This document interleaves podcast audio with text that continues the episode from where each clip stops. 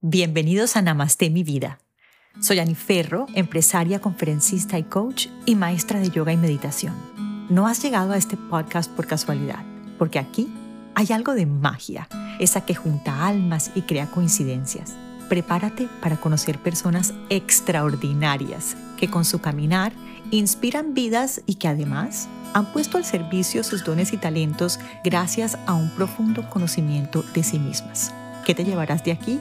Ajá, la certeza de que tú también puedes lograr tu máximo potencial, pero sobre todo, mucha inspiración para conectarte con esa energía creadora y abundante que hay en ti. Namaste mi vida quiero contarles la alegría que tengo de esta invitada fantástica que nos acompaña el día de hoy. Una mujer, ahorita hablábamos, yo le contaba a Joaquina cómo me fascina, cómo ella ha logrado humanizar un poquito toda esta información de la astrología. Y bueno, ya ella nos contará absolutamente todo. Entonces, sin más preámbulos, hoy me acompaña desde Buenos Aires, Argentina, que queremos tanto por aquí, Joaquina Astral. Joaquina de mi corazón, bienvenida a Namaste mi vida.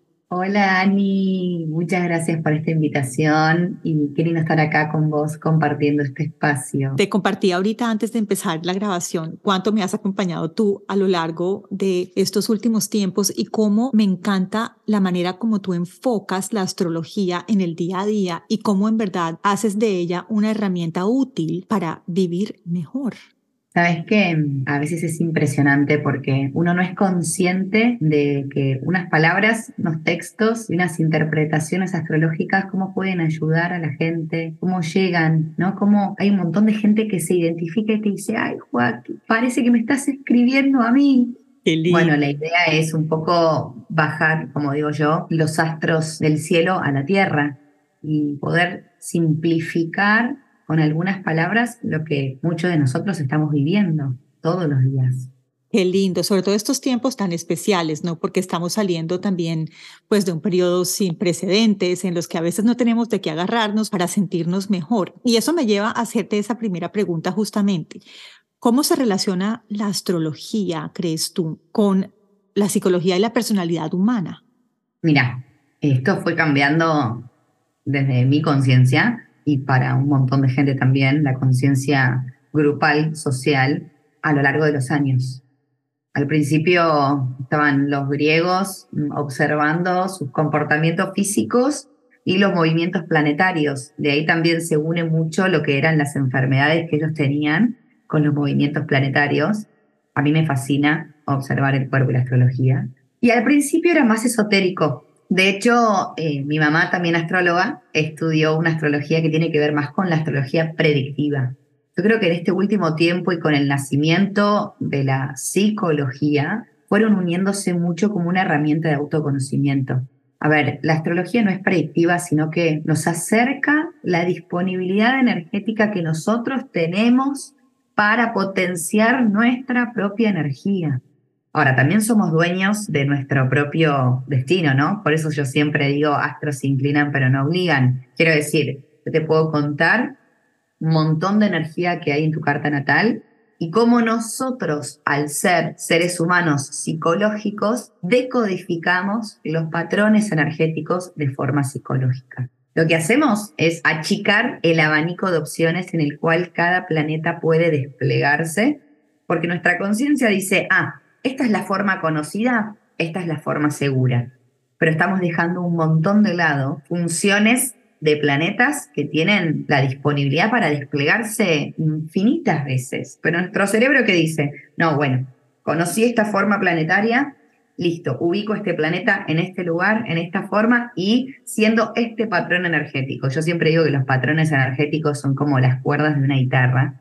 Y nos gusta esa melodía, no sé si nos gusta o no, pero estamos acostumbrados a escucharla. Ahora, a través de una sesión o de conocer un poquito nuestra propia energía nuestra propia carta natal, podemos empezar a escuchar otra melodía, otros sonidos, que eso es lo rico de la astrología, ¿no? ¿Qué pasa si este sonido lo hago un poquitito más agudo o un poquito más grave o un poquito más largo? Puedo ver que hay algo más allá de la forma de interpretar hasta ahora esta función planetaria. Qué interesante. Entonces, si yo entiendo bien, porque es que a mí esto me apasiona, saber que uno a veces no usa todas las herramientas que el universo tiene disponibles para uno vivir mejor y entonces ahí uno dice, no, es que yo, yo estoy sola y entonces uno se victimiza y, o, o por el contrario uno se recarga de cosas. Entonces, si yo te entiendo bien, esto está disponible para todos y es cuestión de entenderlo y potencializar esa energía que puede maximizar nuestros esfuerzos. Totalmente. Y aparte, nosotros venimos de un linaje energético. Somos un entramado energético, somos seres vinculares. Entonces, la astrología, el desafío es no solamente poder justificar, ah, bueno, soy de Pisces, entonces sueño un montón y tengo un montón de intuición. Es para qué soy pisciana. ¿Qué me mm. permite esa energía? Mm, poder conectar, poder sentir, poder desbordar, poder disolver formas, poder ir más allá de lo que se ve y lo que puedo tocar. Es el para qué. Entonces, si asociamos un poco el inconsciente y el consciente, claro que no tenemos toda nuestra energía consciente en la carta natal. No, no, no conozco toda la energía de mi carta, mm. porque mi consciente llega hasta algún lugar esto no quiere decir que yo me identifique con lo mismo toda la vida por diferentes etapas de mi vida y a través de vínculos con los que me vaya encontrando, voy a ir prendiendo la luz de diferentes partes de mi carta natal que obviamente no podemos controlar. Qué interesante. Bueno, pues ya, ya que tocaste el tema de la carta natal o carta astral, infiero que es lo mismo. ¿No quieres contar un poquito qué es la carta astral o la carta natal? Carta astral se le dice porque es de astros. Carta natal es porque es de nacimiento. La carta natal es una foto de cómo estaban los planetas en el momento en el que nosotros nacimos. Una foto al cielo. Esa foto del cielo fija las distancias de los planetas, las posiciones de los planetas y los planetas pasando por las constelaciones que son lo que nosotros conocemos los signos ¿no? del zodíaco. Esa foto, que ahora es nuestra foto, como nuestro ADN energético, es una foto que nos va a regalar la disponibilidad energética propia. Pero como decía recién, no nos vamos a identificar con todo lo que hay en la carta natal. Va a haber cosas con las que nos identifiquemos, cosas con las que no. Somos seres humanos, decodificamos la energía de forma psicológica entonces achicamos un montón la disponibilidad en la que cada planeta puede desplegarse y además, segundo pero no menos importante, somos seres vinculares. Entonces va a haber un montón de energía de nuestra carta natal con la que nosotros nos identifiquemos y va a haber un montón de energía que proyectemos en vínculos.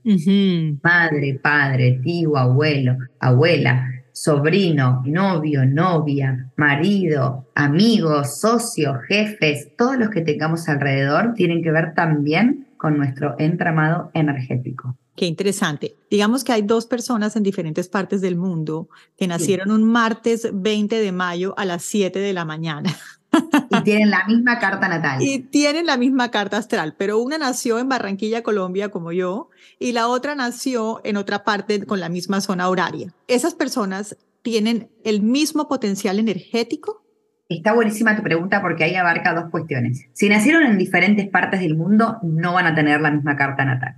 ¿Por qué? Porque si nacimos en diferentes partes del mundo, lo que va a cambiar es el ascendente de nuestra carta natal. Ahora explico lo que es, pero tiene que ver con el lugar de nacimiento. Cuanta más cercanos estemos al meridiano y al centro de la Tierra, va a depender también el ascendente de nuestra carta natal. Entonces, si nacieron en diferentes lugares, no van a tener la misma carta pero van a tener una carta parecida.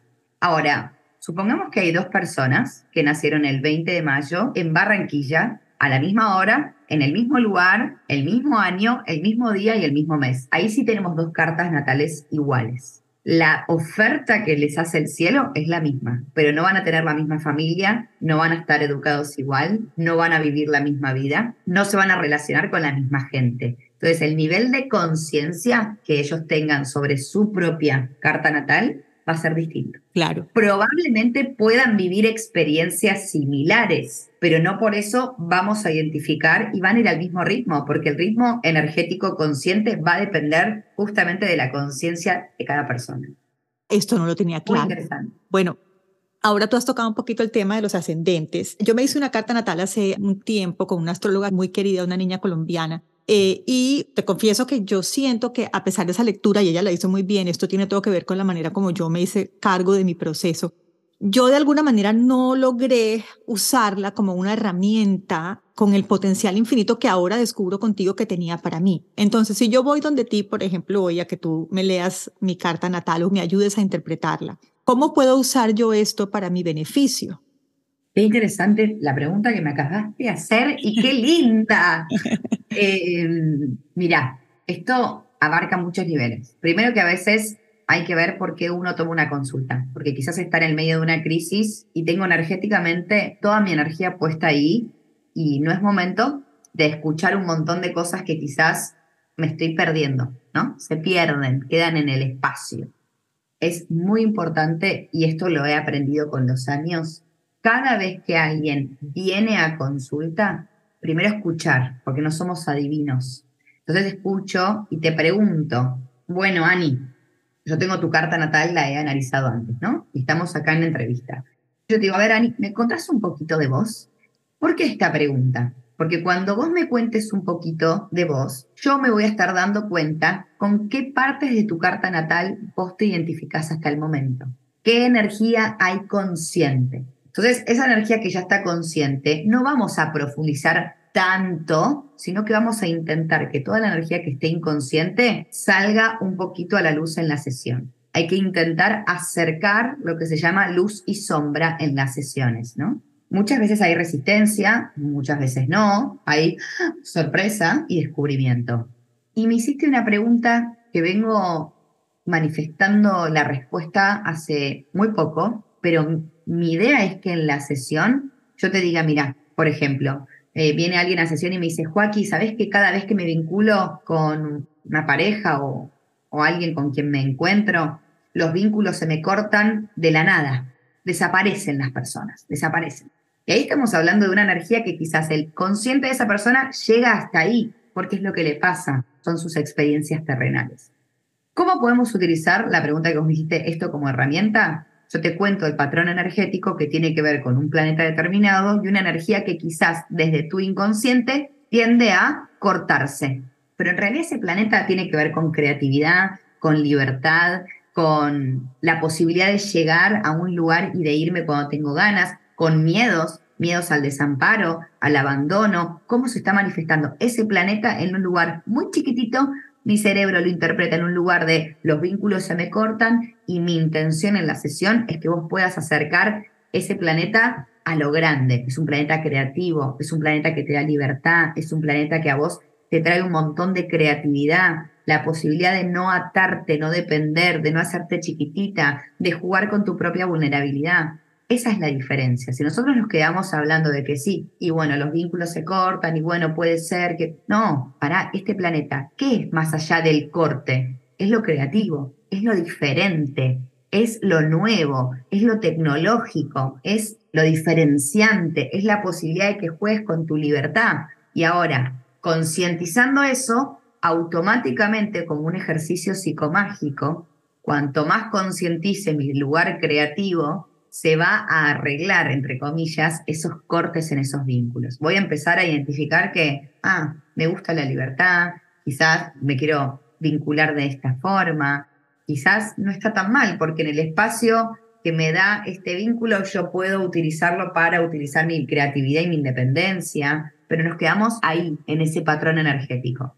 Entonces, no sé qué habrá pasado con tu sesión, quizás no era el momento, pero la idea es poder dar vuelta el patrón energético, ¿no? De nuevo, darle otro sonido a la cuerda de la guitarra para que esto te sirva y te puedas vincular desde otro lugar. Es como poner luz en otro lugar. Tú ahorita decías algo que a mí me parece muy interesante. En cada momento de nuestra vida atravesamos circunstancias diferentes, situaciones diferentes, personas distintas en nuestro proceso evolutivo, ¿no? Y en ese sentido, pues nos vinculamos de maneras diferentes a nuestra carta astral, ¿no? en ese sentido, uno puede acercarse siempre con esa carta de navegación a ti para gestionar lo que en ese momento necesite de nosotros un poquito más de atención y energía. Con esa carta, con lo que se llama tránsitos. Eso es muy importante. ¿Qué son los tránsitos? Lo voy a mostrar y para las personas que están escuchando y no viendo, acá hay un libro que se llama Efemérides, que son posiciones planetarias. Son todas letritas chiquititas y números que son posiciones planetarias. ¿Qué es eso? Es dónde están ubicados los planetas, grados, minutos y segundos a lo largo del tiempo. Este libro que tengo acá, que es el que yo estoy usando ahora, va del año 2001 al 2050. ¿Por qué? Estamos en el 2023 y me sirve este, estos planetas. ¿Qué quiero decir? Vos vas a venir con tu carta natal, por ejemplo, a los 20 años. Yo a los 20 años veo tu carta natal y además veo las posiciones planetarias de hoy y este año, ¿no? De cómo están los planetas ahora actualmente en el cielo. ¿Qué quiero decir? Actualmente en el cielo los planetas se siguen moviendo y tienen su propio recorrido. Y eso es como si estuviesen esos planetas ahora en el cielo arriba de nuestra carta natal. ¿Qué hacen los planetas actuales en el cielo? Mueven nuestra carta natal, sacuden nuestra carta natal. Y eso genera experiencias concretas a nosotros, los seres humanos, aquí en la Tierra. Ahora, eso fue a los 20 años. Vos vas a venir a los 40 y los planetas ya van a haber avanzado y van a haber cambiado su posición en el cielo en la actualidad. Entonces van a estar tocando nuestra carta natal desde diferentes puntos, desde diferentes ángulos, posibilitando diferentes experiencias que a los 20 años vas a venir a los 45 y los planetas también se van a haber movido en la actualidad y van a generar otro tipo de experiencia para nosotros porque van a estar tocando diferentes puntos en nuestra carta natal. Y esto tiene que ver con el paso del tiempo. Ahora, nosotros podríamos decir, bueno, si tenemos escrito cómo se mueven los planetas, entonces podemos saber qué pasa de acá a 20 años. No. ¿Por qué no podemos saber qué pasa? porque no sabemos qué tipo de conciencia nosotros vamos a adquirir en cada proceso energético.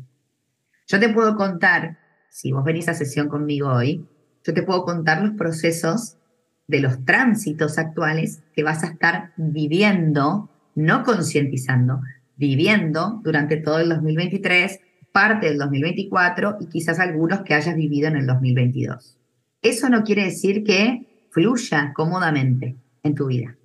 Eso no quiere decir que, ah, ok, listo, entendido. Una cosa es entender y tener a mano la información y otra cosa es hacer consciente y vivir el proceso. Sí, estoy de acuerdo.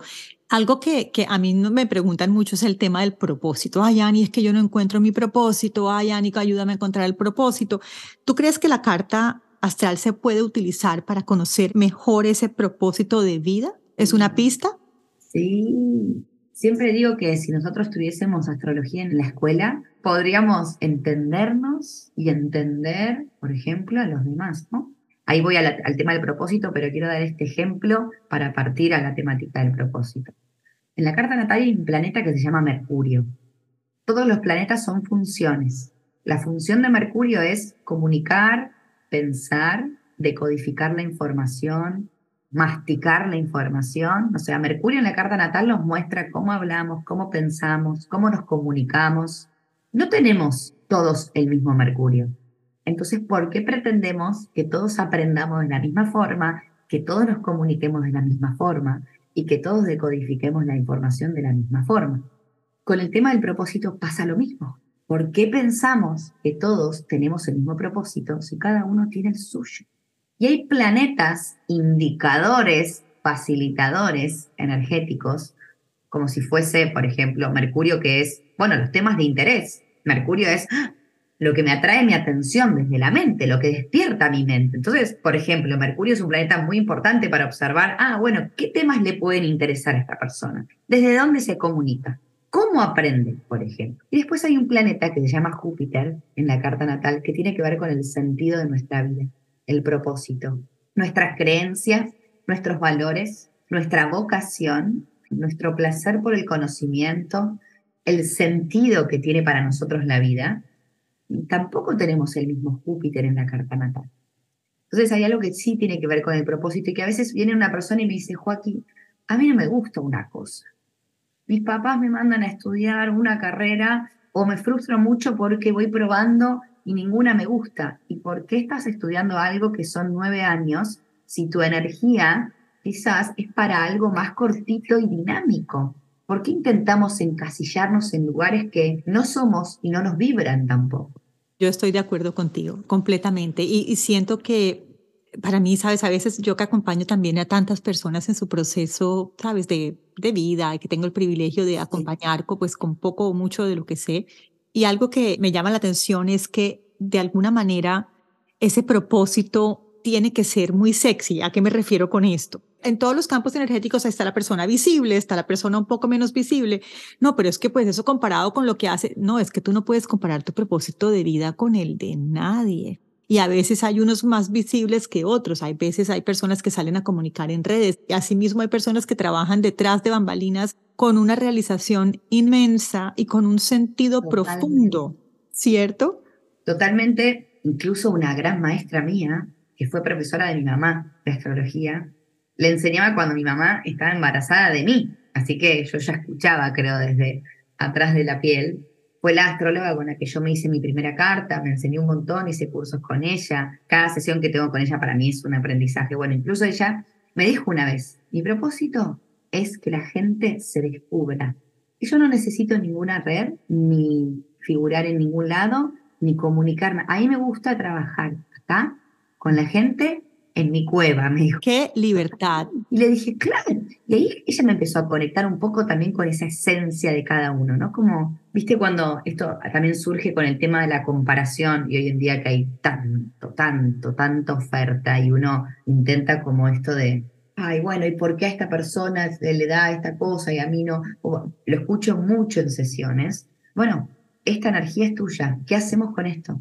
Por eso el primer propósito para mí de la astrología es comunicar el para qué. Qué valioso. Qué, podemos hacer con esto? No nos quedemos encasillados en me pasa esto, entonces justifico. Achico posibilidad si justificamos nada más. Y me desconecto del propósito que tengo. Qué valioso, Joaquín, qué valioso este aporte y qué libertad, como bien dices, uno decir, mira, esto es lo mío, yo estoy feliz y no tiene que parecerse el camino de nadie. Qué fantástico. Y el tiempo también, el tiempo en el que cada uno vive su propia experiencia. Es el tiempo justo e indicado. Sabes, Ani, que yo soy instrumentadora quirúrgica también. Trabajo en quirófano hace 12 años con un equipo. Hace cuatro años que me quiero ir, quiero dedicarme de a la astrología, ay, me quiero ir. Sentía que mi propósito iba por otro lado, que ya había cumplido un ciclo también en ese espacio y la gente alrededor me miraba y me decía, bueno, dale, y renunciá, y bueno, y, bueno, y animate. Pero yo no lo sentía. No era mi tiempo. Hasta que hace un mes renuncié. Pero creo que si cada uno se conecta solamente con esa certeza interna, ligada al propósito, a la esencia, a donde uno también siente que es ahí, ¿no? Como no dejar de lado la propia intuición y la propia certeza que, que es acá, acá adentro y qué es lo que nos lleva a conectar con mi propio tiempo, con mi propio ritmo, con mi propio espacio. Si no, me desconecto de mí todo el tiempo. Qué valioso. Y ahorita tocaste un tema que me encanta y que de hecho tenía aquí en mis notas que te tenía que preguntar, porque ahora ese Mercurio lo usamos, mejor dicho, al derecho y al revés. Entonces, si alguien te vació, al día siguiente te llama, oye, qué pena, es que Mercurio está en retrógrado. A ver, cuéntanos un poquito de este retrógrado de Mercurio y en realidad, ¿qué significa? Importante, porque ahí de nuevo nos abre otra posibilidad. Viste que nosotros decimos Mercurio retrógrado y ya no uses la computadora, ojo con el mail, no firmes un contrato. Bueno, todas esas alarmas quedaron en una astrología más, más vieja, le yo, ¿no? Que era más la predictiva. Mercurio, como decíamos antes, es un planeta que tiene que ver con la comunicación, en la Edad Media era el mensajero de los dioses, el que llevaba y traía la información entre los dioses. Después, un poquito más adelante, fue el comerciante, el que hacía intercambio, ¿no? Entonces, te vendo un mate por un micrófono, intercambiaba. Y tiene que ver un poco con el intercambio, con la escucha, con la comunicación y con lo que recibo en cada comunicación. Este retrógrado no significa que esté yendo hacia atrás, es una ilusión óptica desde la Tierra. Cuando nosotros decimos retrógrado, todos los planetas tienen sus velocidades y su ritmo. Cuando está retrógrado, en realidad Mercurio quiere decir que está yendo más lento que lo habitual. Pero si lo vemos desde la Tierra, observamos y vemos cómo todos los planetas se están moviendo y parece que Mercurio está yendo hacia atrás, pero simplemente va más lento. Y como el planeta va más lento, sus funciones están más lentas. Y hoy en día la comunicación pasa por lo que es la tecnología, las redes, los celulares, los mails. Ya no hay más cartas, porque si no estaríamos diciendo que la persona que lleva la carta está demorado, pero el tema es que no, que se alentecen los medios de comunicación. ¿Para qué? Mercurio retrograda entre tres a cinco veces al año, a veces más, a veces menos, pero son varias veces en el año que retrograda y no retrograda siempre en el mismo signo. Eso también es importante. ¿Por qué? Cuando un planeta está retrógrado, nos lleva a los seres humanos a un proceso de revisión. Revisión de cómo nos estamos comunicando, qué información estamos recibiendo, si quedaron charlas pendientes, si quedó una charla pendiente conmigo misma, no solamente con un vínculo, sino como, a ver, voy a ver si me puedo comunicar esta vez desde otro lugar. A ver, ah, estoy escuchando algo que antes no escuchaba, entonces estoy adquiriendo un poco de información que antes no. Estoy aprendiendo a observar y a pensar distinto antes de comunicar. Entonces es como revisar las temáticas que tienen que ver con la comunicación. Por eso la necesidad de que todo vaya más lento para tener tiempo. Depende en qué signo retrograda Mercurio es donde va a estar el foco de la temática, porque si Mercurio retrograda en el signo de Libra, Libra tiene que ver con la energía vincular, va a ser cómo nosotros nos comunicamos en vínculos y vínculos que tengan que ver con amor, por ejemplo. Ahora, si Mercurio retrograda en el signo de Capricornio, Capricornio es una energía constructiva, bueno, ¿qué estoy construyendo desde la comunicación o qué estoy sosteniendo, que repito de forma mecánica y no soy consciente de que en realidad también la comunicación es construir. Y así con cada signo, ¿no? Generalmente retrograda aproximadamente 20 días, un mes, y después vuelve a avanzar al signo siguiente. Todavía no estamos con Mercurio retrógrado, te puedo decir cuándo va a retrogradar. La Por favor, porque voy a, voy a abordarlo desde una óptica completamente distinta. Claro, ¿y por qué retrogradan los planetas? ¿Hay algo en particular? Sí, eh, ahí te digo, empieza a retrogradar el 21 de abril y va a estar retrógrado hasta el 15 de mayo que ahí se pone directo. Sí, en realidad tiene que ver con su propio ritmo, ¿no? No es mm. que hay un porqué, sino que muchas veces ese planeta baja su velocidad y vuelve a su velocidad, baja su velocidad, y eh, tiene que ver con la naturaleza de cada planeta. Em, ¿Pasa con todos los planetas o solo con Mercurio? Pasa con todos los planetas. Mercurio retrograda, Venus retrograda, Marte retrograda, Júpiter, Saturno, Urano, Neptuno y Plutón. ¿Y nosotros? Nosotros no. Nosotros puede ser, la Tierra no. Igual eso sigue siendo una investigación, ¿viste? Como los movimientos de la Tierra y esas cuestiones tiene que ver con traslación y, y el otro que ahora se me fue. Pero no, no retrogradamos. Ahora, los planetas desde la Tierra, para nosotros, sí retrogradan. Pero bueno, en realidad, si nosotros lo vivimos desde un lugar energético, psicológico, cada vez que un planeta retrograda nos invita a revisar sobre temáticas relacionadas a ese planeta. He entendido que valioso, o sea, ya es una manera muy distinta ya de verlos, porque para mí todo el mundo decía que esto era una catástrofe y ahora con las redes... Igual es, cierto que sí suceden cosas, o sea, no es que no, el tema es también cómo respiramos eso que está sucediendo, ¿no? Como, bueno, a ver, si ya sé que Mercurio va a retrogradar, quizás sea un tiempo en el que yo viva esta energía con un poco más de conciencia. Por ejemplo, Mercurio retrogradó en diciembre y estuvo retrogrado en enero yo tenía que cambiar el celular. Y dije, no lo voy a hacer cuando está Mercurio retrógrado, quizás espere un poquito que esté directo. ¿Esto qué quiere decir? ¿Por qué no comprar un celular cuando Mercurio está retrógrado? Porque me está diciendo que frene con temáticas que tienen que ver con la comunicación. ¿Por qué estoy avanzando a pesar de? Me está diciendo que frene. Entonces probablemente me compre un celular y el celular puede tener alguna falla, sí. Puede ser que no tenga fallas, obvio que también. No es que todos tienen que tener fallas. Pero si ya tengo la energía disponible, prefiero esperar si me está invitando a revisar temáticas que tienen que ver con la comunicación. Qué, qué, valioso esto, Joaquín, me parece valioso. Y ahora tocaste un tema también que me gusta mucho y hablamos un poquito de esto ahorita antes de empezar. Cuando uno lee su horóscopo, tengo dos preguntas aquí. A mí siempre me encanta esta idea de el experto a dónde va.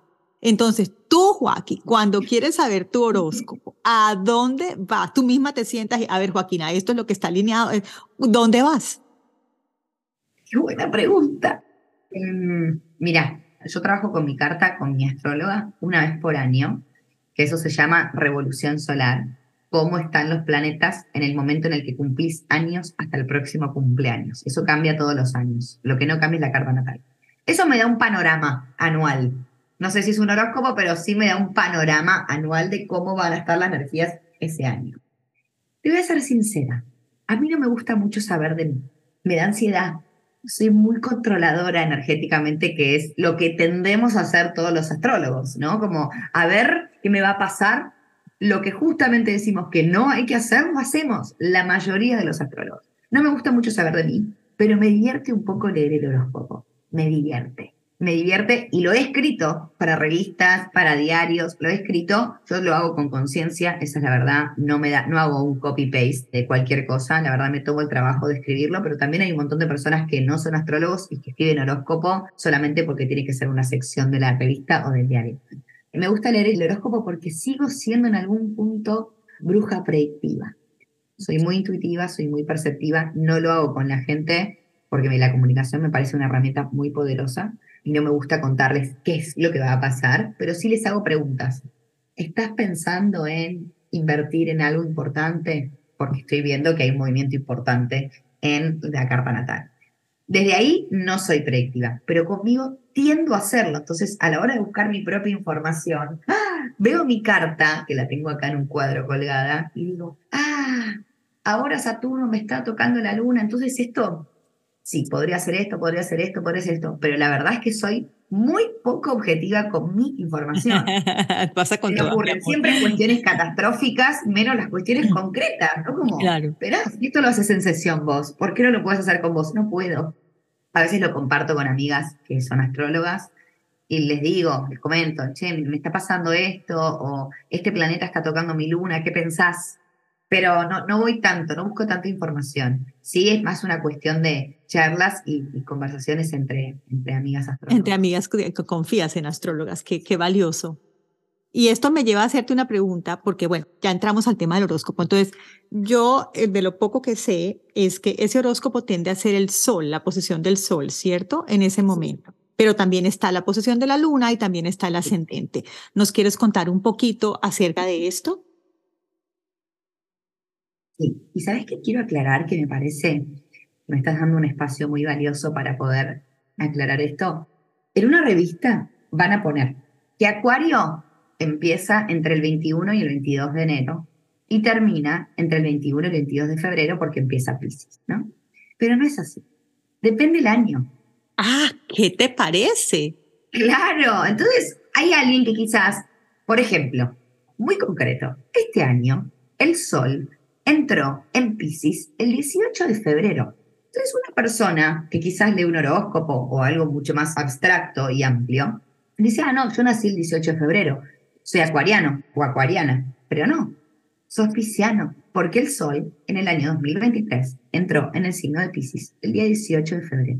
Entonces, quizás nos crecemos toda la vida pensando que somos de un signo y somos de otro. Eso para aclarar. Entonces, chequeen, no hace falta que se hagan una carta natal, sí, en una página que sea una página real y concreta, pueden chequear su signo solar con el día, con el mes, con la hora de nacimiento y el lugar, para saber un poco solamente qué sol soy, qué, de qué signo soy.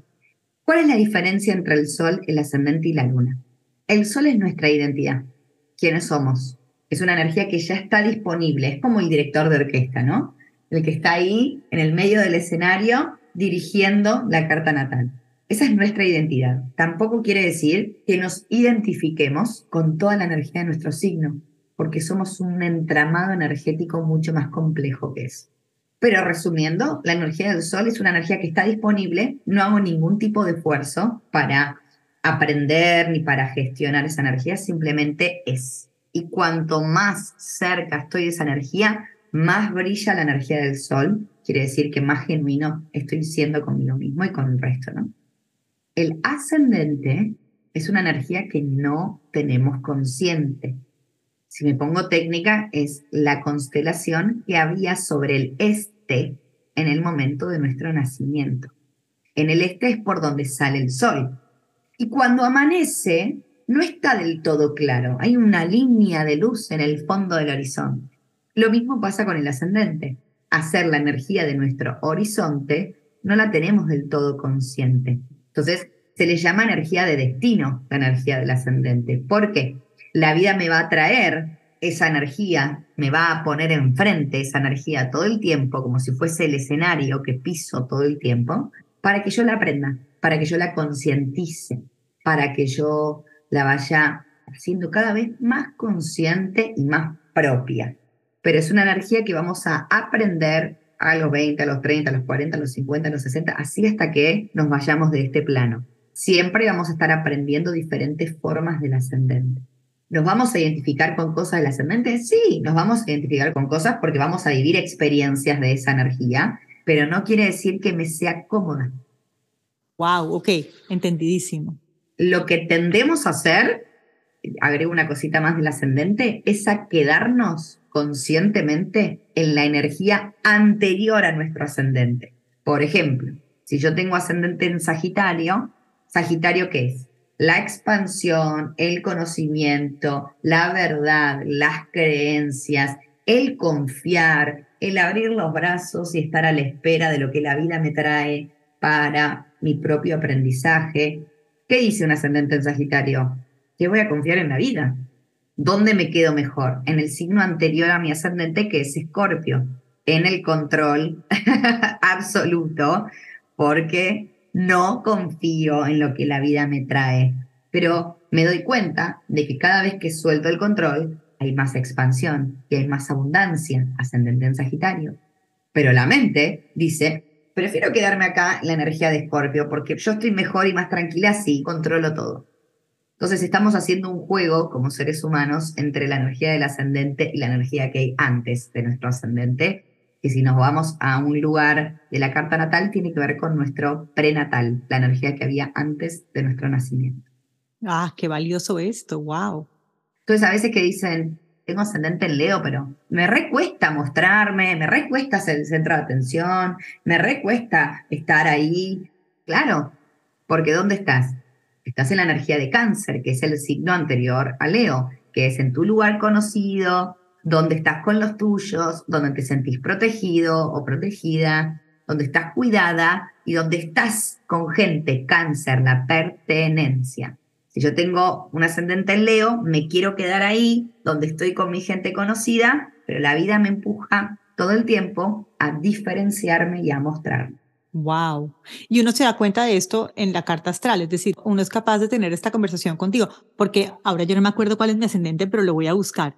Y me llama mucho la atención esto. Yo podría crear como una analogía. Esto es un poquito a veces el ego también, ¿sabes? El ego, en este caso yo veo el ego como ese paso antes de abrazar o asumir el ascendente, ¿cierto? Que es lo que te protege. Totalmente. Tiene que ver más allá de vos, ¿no? Como la entrega, un poco, la entrega y el aprendizaje, corrernos del foco. Totalmente, ¿no? Como hay algo que tiene que ver con la esencia, el propósito, el sentido y el aprendizaje que tenemos nosotros como seres humanos. Qué maravilloso. Y la luna es mi parte preferida. la luna, nosotros estamos adentro de la panza de nuestra madre y venimos a este mundo. En ese primer instante que nacemos, tenemos un encuentro con nuestra madre. Después va a ser quien haya ejercido el rol de madre, porque puede ser que no tengamos mamá o una mamá biológica o que no sé, nuestra madre esté con problemas de salud y después nos críe nuestro padre, nuestro tío, nuestra abuela, no importa, pero el primer momento del nacimiento ese encuentro entre la madre y la persona que están haciendo, la energía que se gesta en ese primer instante es la luna de la carta natal. Es el primer contacto que nosotros tenemos del amor, el primer reconocimiento que tenemos del amor. Es la energía que nosotros vamos a decir, esto es sentirse querido, esto es sentirse amado, esto es sentirse protegido, esto es sentirse cuidado esa energía que se gesta entre la madre y el recién nacido se va a ir formando los primeros días, las primeras semanas, los primeros meses y los primeros años de nuestra vida como un mecanismo de defensa. Cada vez que nosotros estemos inseguros, tengamos miedo, la luna de la carta natal va a salir a protegernos y a cuidarnos. Es como el salvavidas de nuestra vida, ¿no? Ah, con esto yo respiro, con esta energía yo estoy bien, estoy tranquila y puedo respirar. Entonces, cada vez que estemos en crisis, la energía de la luna aparece para salvarnos. La luna va a representar la forma en la que nosotros vamos a buscar amor, vamos a buscar seguridad, habla de nuestras necesidades más íntimas, más profundas. Entonces, el sol es identidad, el ascendente es aprendizaje y la luna es necesidad. Qué linda manera también de exponerlo y qué práctico también. Me parece que de esta manera uno sí en realidad puede encontrar aquí herramientas para vincularse de la manera correcta con la energía disponible.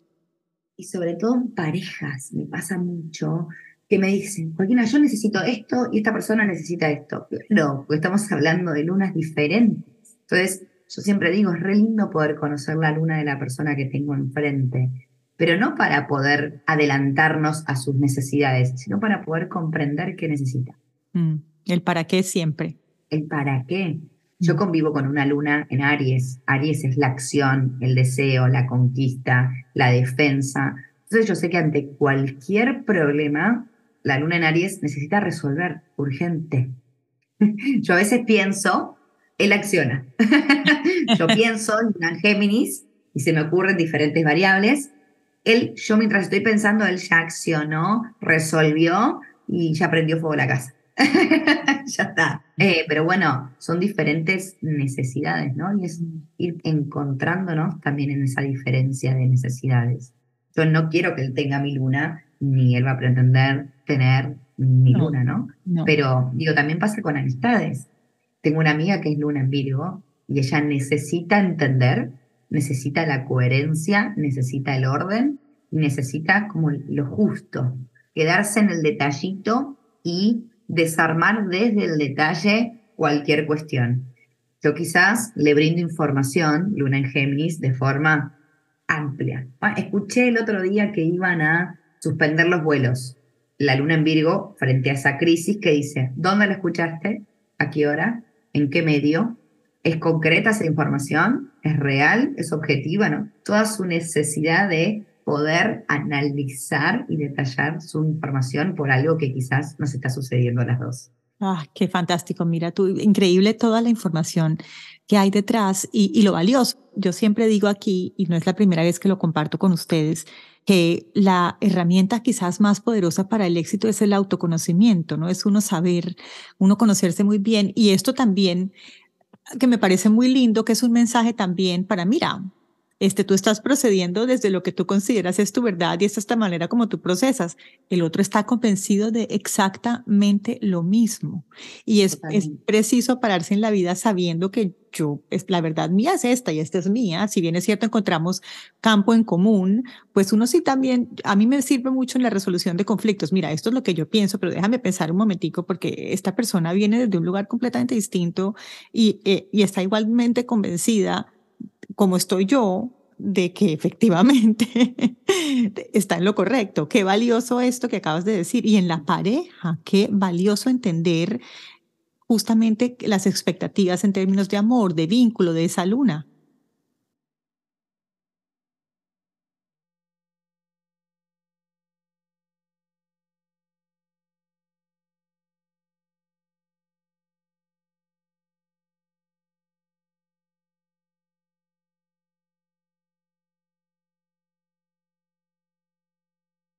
De expectativas de amor como primer paso, porque si la luna también es cómo yo me siento querido, cómo yo me siento amado, cómo yo me siento protegido y cuidado, cuidada, protegida y amada,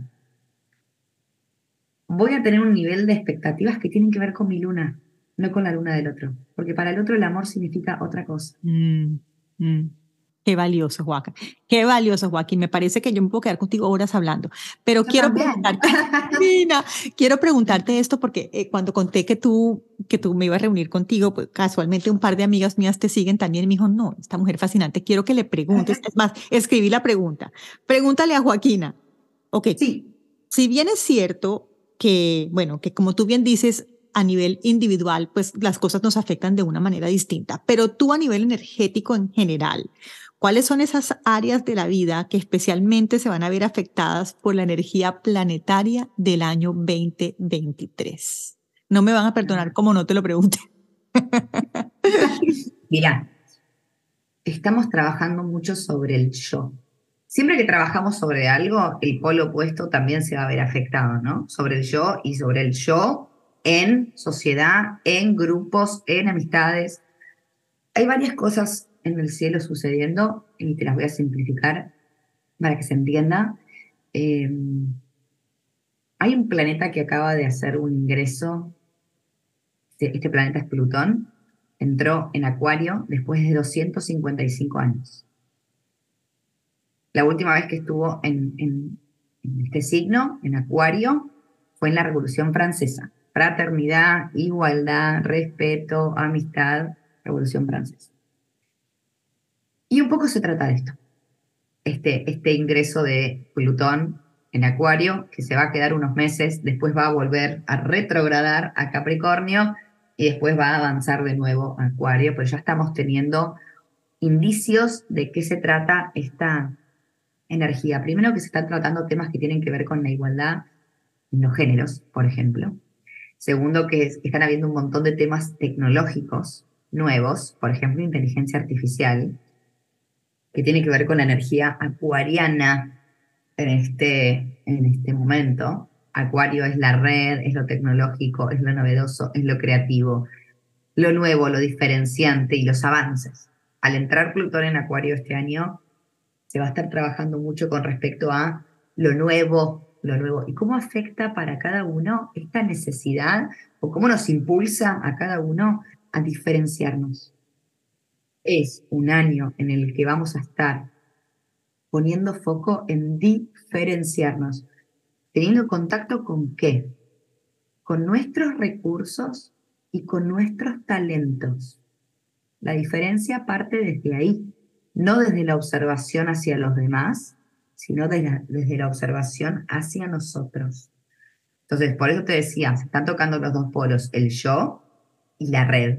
El yo y la red, porque surge fuertemente la necesidad de hacer diferencia. Diferencia, digo, de poder potenciar justamente lo que decíamos hace un rato, nuestro talento y generar recursos. Mira, no me quiero ir por las ramas, pero los recursos también están siendo un tema importante en el mundo y energéticamente también están teniendo mucho movimiento, ¿no? Como esto de las monedas virtuales, em, gente emigrando a diferentes partes de los países, ampliándose, generando también sus propias tierras, sus propios alimentos. O sea, esto está pasando en todo el mundo, ¿no? Y bueno, tiene que ver con esto, con empezar a volver a lo sutil, lo importante, lo básico, lo primitivo lo primordial desde el yo para poder generar a futuro mi talento materializado. Mm, qué valioso. Lo que estás haciendo vos y que estoy haciendo yo básicamente eh, tiene que ver con esto también. Qué valioso. Y tú recuerdas, eh, como para darle una analogía a la gente, para que vea el potencial que tiene esta información en su día a día, tú recuerdas en el año 2020, ese año que todos recordamos, cuando, pasaba en el cielo. Exacto. ¿Tú te acuerdas? En ese momento, año 2020, por supuesto, me estoy refiriendo a la pandemia y quiero saber si cuando esto empieza a pasar, tú te sentaste allá en Buenos Aires y dijiste, pero claro, si es que miren cómo está esto así, así, así. Mira, yo cuando yo estudié astrología y continué estudiando y estudiando y estudiando, a mí me encanta estudiar. Eh, mis amigas me dicen primero de mayo, porque acá en Argentina el, primero de mayo es el Día del Trabajador. Entonces yo estoy siempre trabajando estudiando y me dicen, hola, primero de mayo, ¿cómo te va? Me encanta, me encanta, aprender. Em, y yo seguí estudiando, hice posgrados y posgrados y posgrados y posgrados. Bueno, y a todo esto, en el 2019, yo estaba haciendo un posgrado de astrología con una profesora, María del Carmen, que también es tarotista, muy, muy, muy generosa y muy sabia y muy, muy amorosa.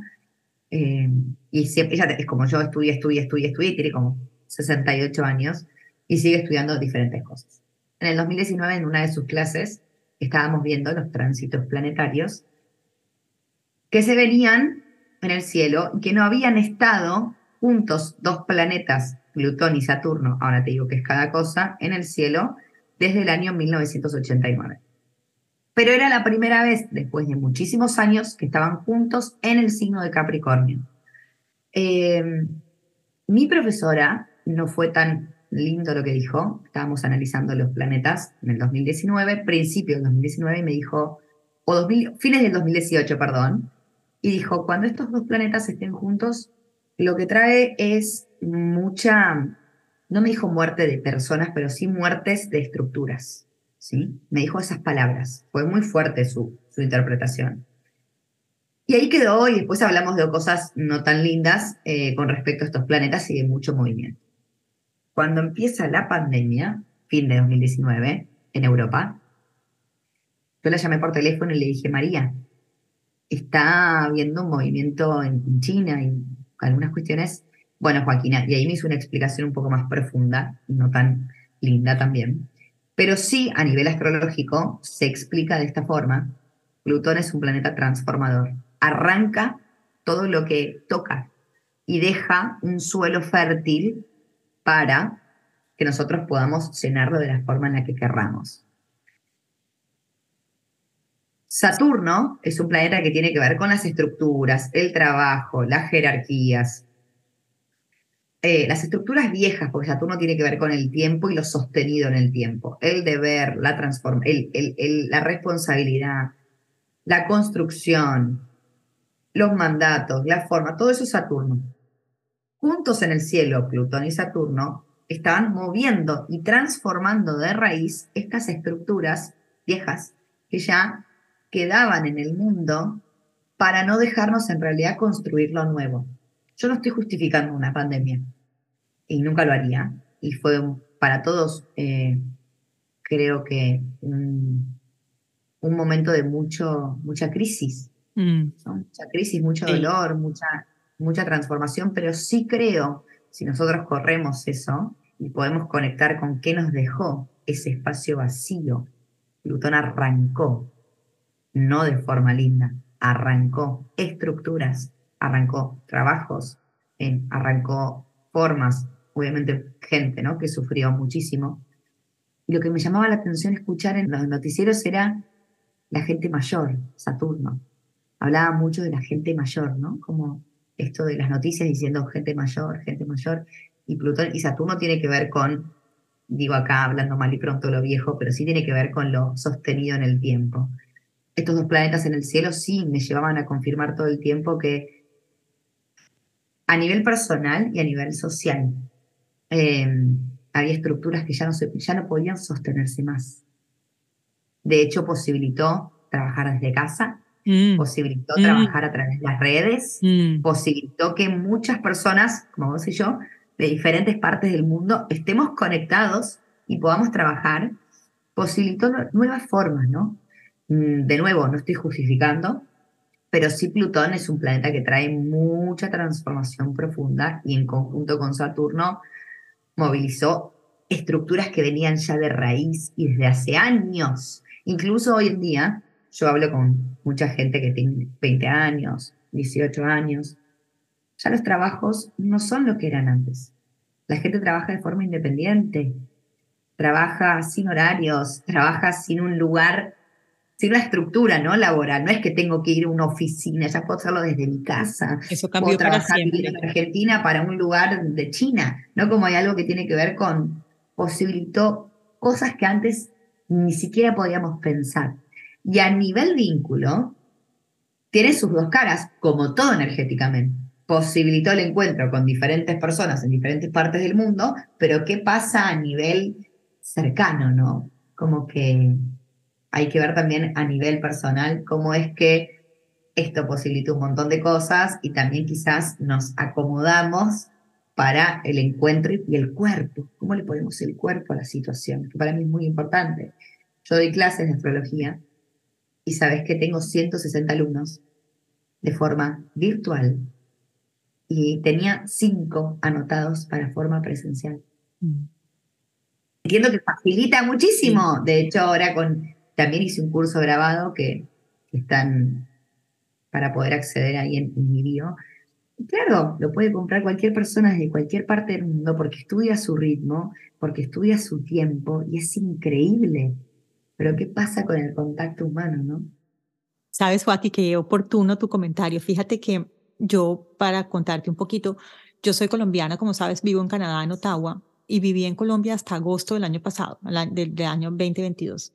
Y pues yo además de coach soy maestra de yoga y tengo un par de estudios en, tengo dos estudios en, en Colombia. Y para mí, lo más duro de mi partida de Colombia, a pesar de que me siento muy presente, es justamente ese contacto con mi comunidad, ese día a día, ese abrazo, esa sonrisa, ese es a veces ver la transformación que la práctica, puedo verlo ahí cuando ellos están en clase y yo veo cómo llegan de una manera y salen de otra. Y quiero contarte que ayer, eh, antes de ayer, uno de los estudios cumplió cuatro años de estar abierto. Y se nos ocurrió la idea de hacer una clase virtual. Es decir, una clase que pusiéramos en el estudio un proyector con una pantalla y que yo les dictara la clase. ¿Sabes? Como era una manera de, de conectarme con ellos y de estar presente, porque en este momento no tenía la posibilidad de viajar a Colombia. Y te quiero contar que si bien es cierto, me sentí muy a gusto, es decir, y no, no minimizo de ninguna manera el impacto que esto tuvo en mí y en ellos, pero caramba, que a pesar de que llevo haciéndolo mucho tiempo, no es lo mismo para mí. Y de repente para ellos que estaban allá, unos al lado de los otros, que oían la respiración un poquito más de cerca, de repente para ellos fue distinto. Y yo me decía a mí misma, bueno, sí, esto es una manera de conectarme con ellos. Y de hecho lo hablamos nosotras ahorita también, cómo es tan solitario a veces esto que nosotros hacemos detrás de la pantalla, ¿no? Yo creo que, y espero, Joaquín, porque yo soy una eterna optimista, que esa parte humana nuestra, muy a pesar de esta nueva manera de vivir, eh, seguramente pienso en mis hijos y yo estoy segura que tú pensarás en los tuyos. Yo espero que este contacto físico, que esta calidez, que, que el tacto, sabes, que la presencia, y tú lo dijiste de una manera muy linda, ponerle la cara a la vida, ponerle el cuerpo a la vida, que nunca pase un segundo plano, Joaquín. Yo espero que esto sea tan importante siempre. Y sabes qué, capaz que para a alguien le sirve que está escuchando y, y, se lo voy a transmitir. Yo este año dije, bueno, no, no hago el presencial porque son cinco personas y tengo 160 alumnos de forma online. Dije, el año que viene lo voy a hacer igual. Voy a dar el espacio físico para que esto también suceda de forma física. ¿Por qué? Porque si yo no doy el espacio, le estoy contando al universo, me da lo mismo. Entonces lo voy a abrir igual. Seremos 3, 5, 8 o 50, lo voy a abrir igual. ¿Para qué?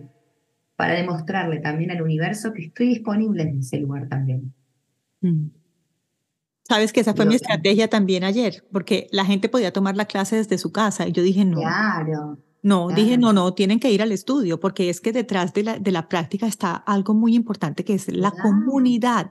La palabra yoga es unión. Exacto, exacto. ¿Sabes? Exacto. Y nada reemplaza ese abrazo, pues muy a pesar de que estuve muy presente energéticamente también y que por supuesto me sentía en el espacio, para mí era importante que ellos también sintieran esa presencialidad. Oye, Joaquín, recordarnos, porque a mí la pandemia me dejó muchas cosas buenas, muy consciente también de que me dejó y a muchas personas la vivieron de una manera mucho más dura que la viví yo y soy muy consciente de lo inmensamente privilegiada y no minimizo de ninguna manera el dolor por lo que atravesaron muchas personas.